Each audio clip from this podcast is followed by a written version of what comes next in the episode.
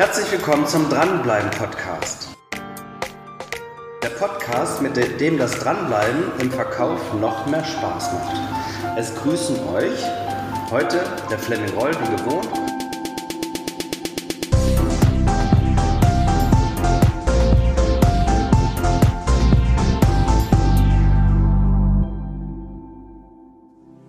Und heute habe ich wieder einen ganz tollen Interviewgast, den Kevin Leiningen. Kevin Leiningen ist Fitnesstrainer, Personal Coach und hat ein eigenes Fitnessstudio hier in Oldenburg. Dieses Studio gehört zu der Gruppe Fitbox, im Franchise-System. Fitbox bietet unter anderem ein EMS-Training an. Das heißt elektrische Muskelstimulation. Du hast also so eine Weste an und der Trainer, sprich Kevin, unterstützt dich bei seinen Übungen. Das Training ist etwas anders als herkömmliche Fitnessstudios und alles, was ungewöhnlich und anders ist, und dadurch auch erfolgreich ist, ist immer spannend für uns Verkäufer. Heute geht es also darum, bewusst einmal den Tellerrand zu verlassen und andere erfolgreiche Maßnahmen zum Dranbleiben anzuschauen und dann zu gucken, ob wir für den Verkauf hier etwas lernen können. Erst einmal Hallo Kevin.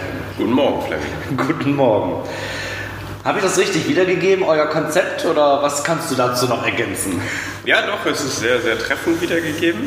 Es ist schon richtig gesagt, dass wir EMS machen, also Elektromuskelstimulation oder wie es fachmännisch heißt, Elektromyostimulation.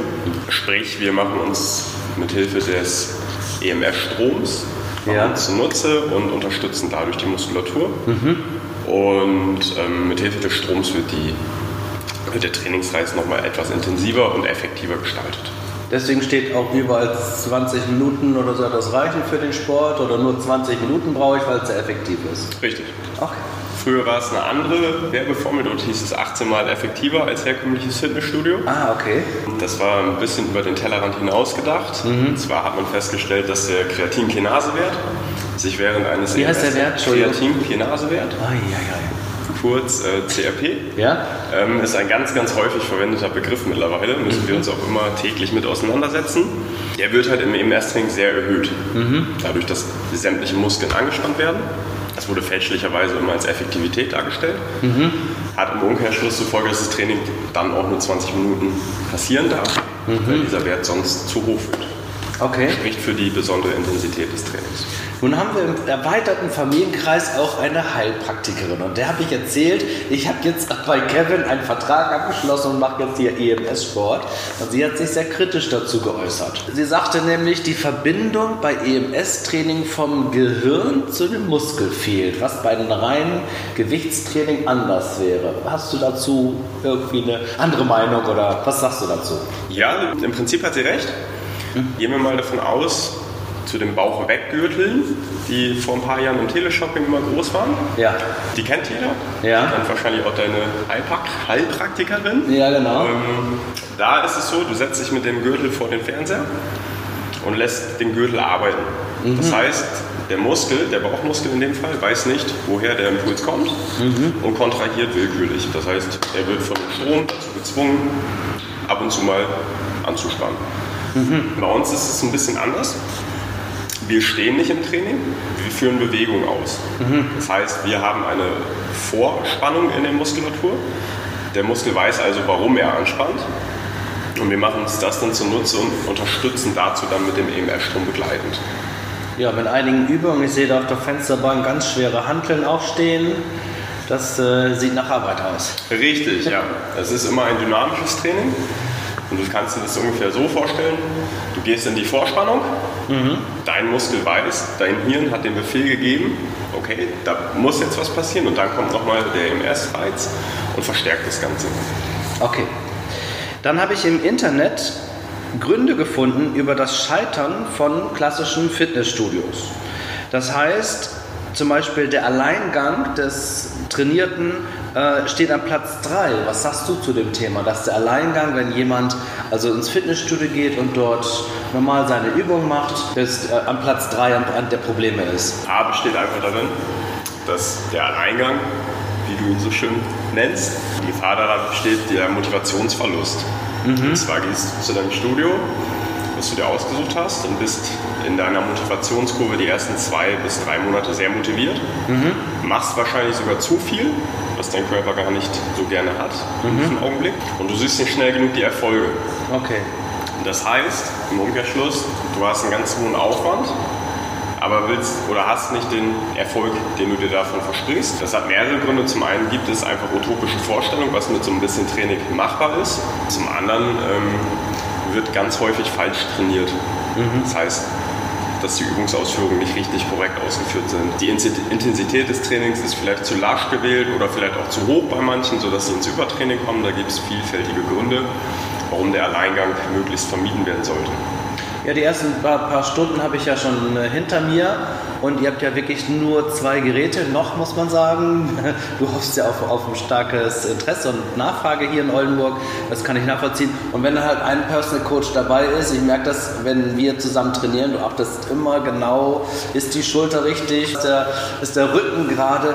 Das ist natürlich, stelle ich mir bei einem klassischen Fitnessstudio schwierig vor, weil ich habe gar nicht so einen Personal Coach, der darauf achtet, welche Übung ich ausführe. Und oftmals sind die allein dort, die sich an die Geräte setzen, vielleicht eine Einweisung bekommen und dann machen sie das Woche für Woche. Da kann sicherlich auch einiges schieflaufen, oder? Richtig. Ähm, ich muss ja einmal korrigieren. Das bleibt bei den zwei Geräten im Personal Training. Ah, okay. Mhm. Ähm, wir kriegen lediglich im, im Cardio-Bereich noch, Cardio noch ein zweites Gerät dazu. Mhm. Ähm, ansonsten wäre es aus unserer Sicht auch kein Personal Training mehr, sondern bereits ein Gruppentraining ab drei Personen. Mhm. Und mhm. da können wir als Trainer auch nicht mehr gewährleisten, mhm. dass wir das Personal Coaching bieten können, was du gerade erfährst fährst. Mhm. Deswegen haben wir ganz klar, klipp und klar gesagt, wir machen das Zwei-Trainingsgerät. Mhm. Und das ist auch das Höchste, was wir bieten können, okay. weil wie gesagt sonst die persönliche Betreuung flöten geht. Und was du sagst hinsichtlich der Korrekturen im, im normalen Fitnessstudio, es ist einfach so, dass wenn du trainierst und du bist nicht wirklich erfahren, du hast, ähm, gehen wir mal davon aus, wir haben einen 40-jährigen Büromitarbeiter, ja, der seinen Fokus auf Karriere gelegt hat der wird in seiner Jugend auch nicht viel Sport betrieben haben. Das unterstellen wir ihm jetzt einfach mal. Ja. Das heißt, er hat überhaupt keine Ahnung, was sein Körper macht, was sein Körper kann und ähm, dementsprechend fehlen da sämtliche Grundvoraussetzungen, um ein Beweglichkeitstraining, was ein Fitnesstraining im Endeffekt ja auch sein soll, zu machen. Mhm. Dann hast du das Problem im Fitnessstudio, dass sie keine Trainer haben, die für diese Riesenanzahl an Menschen geeignet ist. Das heißt, du hast vielleicht auf 1000 Leute zwei Trainer und die können dich natürlich nicht unterstützen, beziehungsweise es ist viel zu aufwendig, komplett durch die Reihen wegzugehen, alle zu korrigieren. Mhm. Und das ist auch nicht Sinn des kommerziellen bzw. des ähm, klassischen Fitnessstudios. Ist das der Grund, warum so viele ähm, Fitnessstudios auch scheitern, beziehungsweise viele Menschen in den Fitnessstudios scheitern? Ich höre das von Freundinnen und Freunden ganz häufig, dann haben sie so eine Mitgliedschaft und dann läuft die Monate und Jahre lang und sie kündigen die nicht und zahlen da ihre 60, 80 Euro, äh, gehen aber gar nicht mehr hin. Ist das der Grund? Es gibt da mehrere Gründe für. Ähm, ich persönlich sehe einen Hauptgrund in der unrealistischen Zielsetzung. Wir leben ja in der heutigen äh, Zeit ja auch in einer Zeit der Instagram Stories und Facebook Bilder. Mhm. Und dort siehst du immer inszenierte, schöne Sixpacks, durchtrainierte Frauen, muskelbepackte Männer. Mhm. Ähm, viele Menschen vergessen aber dafür, dass sie sieben Tage der Woche für dieses Ziel leben. Aber es wird suggeriert, dass diese Ziele machbar sind. Ja? Mhm. Ähm, wir sehen es ja selbst, es ist selbst aus persönlichen Erfahrungen unglaublich schwer und intensiv, sowas zusammen in seinem Arbeitsalltag nochmal zu verpacken. Mhm. Es ist quasi nicht möglich. Deswegen muss den Leuten eigentlich klar gemacht werden, dass diese Leute, die dort abgebildet werden, die leben dafür, die werden dafür mhm. bezahlt. Mhm. Das muss raus aus den Köpfen, dass diese mhm. Ziele einfach völlig übertrieben da sind. Ähm, zweiter Grund, warum die Leute scheitern, ist, die, ist der Aufwand, der betrieben wird. Mhm. Das ähm, kennst du auch selbst von dir wahrscheinlich. Du kommst nach der Arbeit, hast einen 12-Stunden-Tag vielleicht gehabt. Normalerweise sagst du, okay, ich habe ja ich hab einen drei Trainingsplan. Mhm. Nach den zwölf Stunden Arbeit musst du erstmal was essen wahrscheinlich, weil du mhm. dazu nicht gekommen bist, hast Hunger. Mhm. Nach dem Essen bist du müde. Und sich dann nochmal hochzuraffen und zu sagen, jetzt ins Fitnessstudio zu gehen, das ist eine, eine sehr große Selbstgeißelung. Also das kenne ich auch selbst. Und ähm, klar, ich glaube, wir Menschen sind darauf gepolt, gemütlich zu sein. Mhm und bleiben dann lieber zu Hause. Naja, da bin ich ja mit 20 Minuten. Äh, du bietest ja zweimal die Woche, einmal äh, das Krafttraining und einmal Cardiotraining, äh, jeweils beides mit der EMS-Weste. Da bin ich ja mit 20 Minuten zweimal die Woche relativ bequem unterwegs. Richtig. Du bist bei uns mit 40 Minuten Trainingsaufwand relativ zügig durch, sagen wir es mal so. Mhm. Das liegt unter anderem daran, dass die, dass die EMS-Technologie sehr effektiv wirkt. Mhm. Das heißt, wir stimulieren in kürzester Zeit sehr, sehr viele Muskelgruppen. Mhm. Und das Training ist so angelegt, dass du auch nicht mehrmals die Woche trainieren kannst, mhm. weil das zentrale Nervensystem das nicht vertragen könnte. Mhm. Weil es zu viel ist. Genau, es wäre zu viel. Für die Muskulatur wäre es ja irgendwann in Ordnung, wenn du jetzt dreimal Krafttraining machen könntest. Mhm. Das wäre wohl machbar, je nachdem wie erfahren du bist. Aber um da nicht kontraproduktiv zu arbeiten und das zentrale Nervensystem auch mal ruhen zu lassen, sagen wir zweimal die Woche reicht bei uns. Das heißt, du sagst, ihr habt zwei Geräte und einen Personal Trainer. Wenn ihr also erweitert, würdet ihr zwei weitere Geräte investieren, aber dann auch gleichzeitig einen Personal Trainer mit. Richtig. Das heißt, das würden ja klassische Fitnessstudios gar nicht machen. Genau. Für mich klingt das so ein bisschen nach einer Strategie von den klassischen Fitnessstudios, dass der Erfolg dieser Studios darin besteht, dass die Mitglieder kommen, bezahlen, beziehungsweise bezahlen und gar nicht kommen. Weil wenn jetzt alle Mitglieder kommen würden, dann können sie es ja gar nicht abliefern. Richtig. Die Geräte wären ja gar nicht da, die Räumlichkeiten wären gar nicht da, das ist ja unglaublich. Richtig, du hast in einem ähm, klassischen Fitnessstudio häufig eine Mitgliederzahl von über 20.000 in den ganz erfolgreichen Studios. Und wenn du dich dann mal umschaust, morgens um 7 oder auch abends um 11, wenn sie denn lange aufhaben oder beziehungsweise früh öffnen, wirst du höchstens 60 bis 80 Leute trainieren sehen, allerhöchstens. Ja. So, wo sind dann die anderen 1800? Mhm. Das ist gar nicht machbar und umsetzbar, aber die kalkulieren von Anfang an natürlich damit, dass diese Motivationskurve ausgenutzt wird. Die ersten drei Monate kann man immer ganz ähm, super in den, im Neujahr sehen. Die Neujahrsvorsätze ja. werden umgesetzt von Januar bis Ende Februar. Äh, Fitnessstudio ist total gefüllt. Ab März alles leer. Und ab März merkst du langsam, die Kurve ebbt ab ja. und die Geräte werden wieder frei. Und diese Strategie habt ihr nicht? Richtig, bei uns ist die Strategie etwas andere. Da wir nur zweimal die Woche trainieren, ja. möchten wir, dass du zu deinem Termin kommst. Ja. Das ist ja logisch. Stell dir mal vor, du, du ähm, hast einen Monat als Zeit und sagst davon, sagen wir mal, vier Termine ab. Das heißt, die Hälfte deiner Termine fällt flach, die Hälfte deines Trainings bricht weg.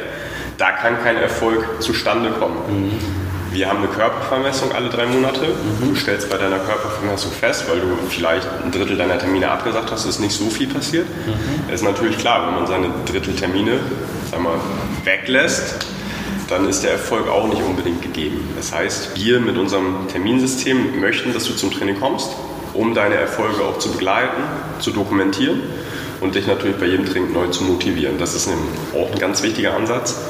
Das Training ist ja nicht nur Training, sondern wir haben ja dadurch, dass wir das Personal Training machen, auch Bezugspersonen für unsere Trainierenden. Mhm. Das bildet sich ja von alleine. Mhm. Und dadurch, dass du regelmäßig kommst, hast du auch einen anderen Bezug zu deinem Studio. Mhm. Das ist so, dass du hier gerne herkommst. Mhm. Du sollst hier gerne herkommen mhm. und nicht denken, oh, nee, nicht schon wieder, schon wieder zu denen. Schon wieder zu denen, schon wieder Fitnessstudio. Ja. Das ist ähm, persönlicher gestaltet. Aber alle drei Monate Körpervermessung, du machst mir jetzt ein bisschen Angst. Ja, ich glaube, das hattest du in deiner Mitgliedschaft vielleicht nicht gesehen. Aber das ist natürlich toll.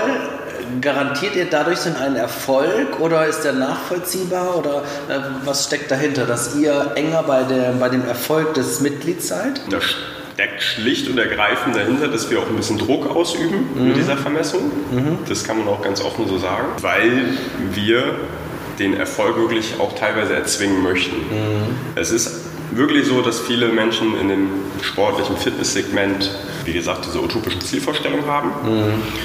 Oder auch Zielvorstellungen, die schwierig umzusetzen sind. So, und bei manchen Menschen ist es einfach notwendig, mhm. dort ein bisschen Druck auszuüben. Natürlich baust du mit einer Körpervermessung, die alle drei Monate stattfindet.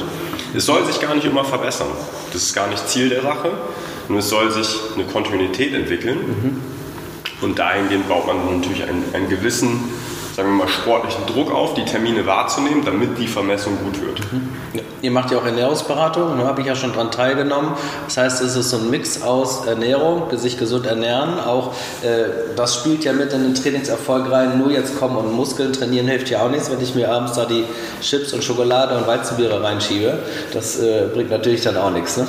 Richtig, wir haben das Konzept so aufgestellt, beziehungsweise haben uns einen Partner gesucht, der ähm, viele Facetten beleuchtet, nicht nur das reine Krafttraining. Mhm. Ein Auto setzt sich auch mehr aus mehr Teilen als mhm. ein Motor zusammen. Mhm. Ähm, du kannst es so dir vorstellen, wenn wir es jetzt auf das Auto ummünzen, das Krafttraining ist der Motor, die Ernährung ist das Getriebe mhm. und das Cardio-Training ist die Karosserie. Das mhm. heißt, wir bieten die drei Facetten an, mhm. die im Endeffekt auch für den Erfolg dann sprechen. Liebe Zuhörer, ich spreche aus Erfahrung. Ja, Friederike und Kevin leiten das Studio hier. Ich darf die Türklinke nicht in die Hand nehmen, bevor der nächste Termin vereinbart wird. Hier wird man quasi festgekettet, dass man zum Training kommt. Erst einmal möchte ich ein herzliches Dankeschön sagen, dass du dir diesen Podcast angehört hast. Und als Verkäufer und als künftiger Dranbleiber empfehle ich natürlich, diese Serie zu abonnieren. Weil nur wenn du regelmäßigen Content bekommst, dich im Verkauf weiterbildest und auch neue Informationen bekommst, um besser zu werden, wirst du zum klassischen Dranbleiber. Wenn euch diese Serie gefallen hat, freuen wir uns natürlich über eine 5-Sterne-Bewertung. Weitere Informationen gibt es auf anderen Kanälen. Ihr könnt mir gerne folgen auf Facebook, auf Xing. Ich freue mich darauf. Herzliche Grüße, euer Fleming.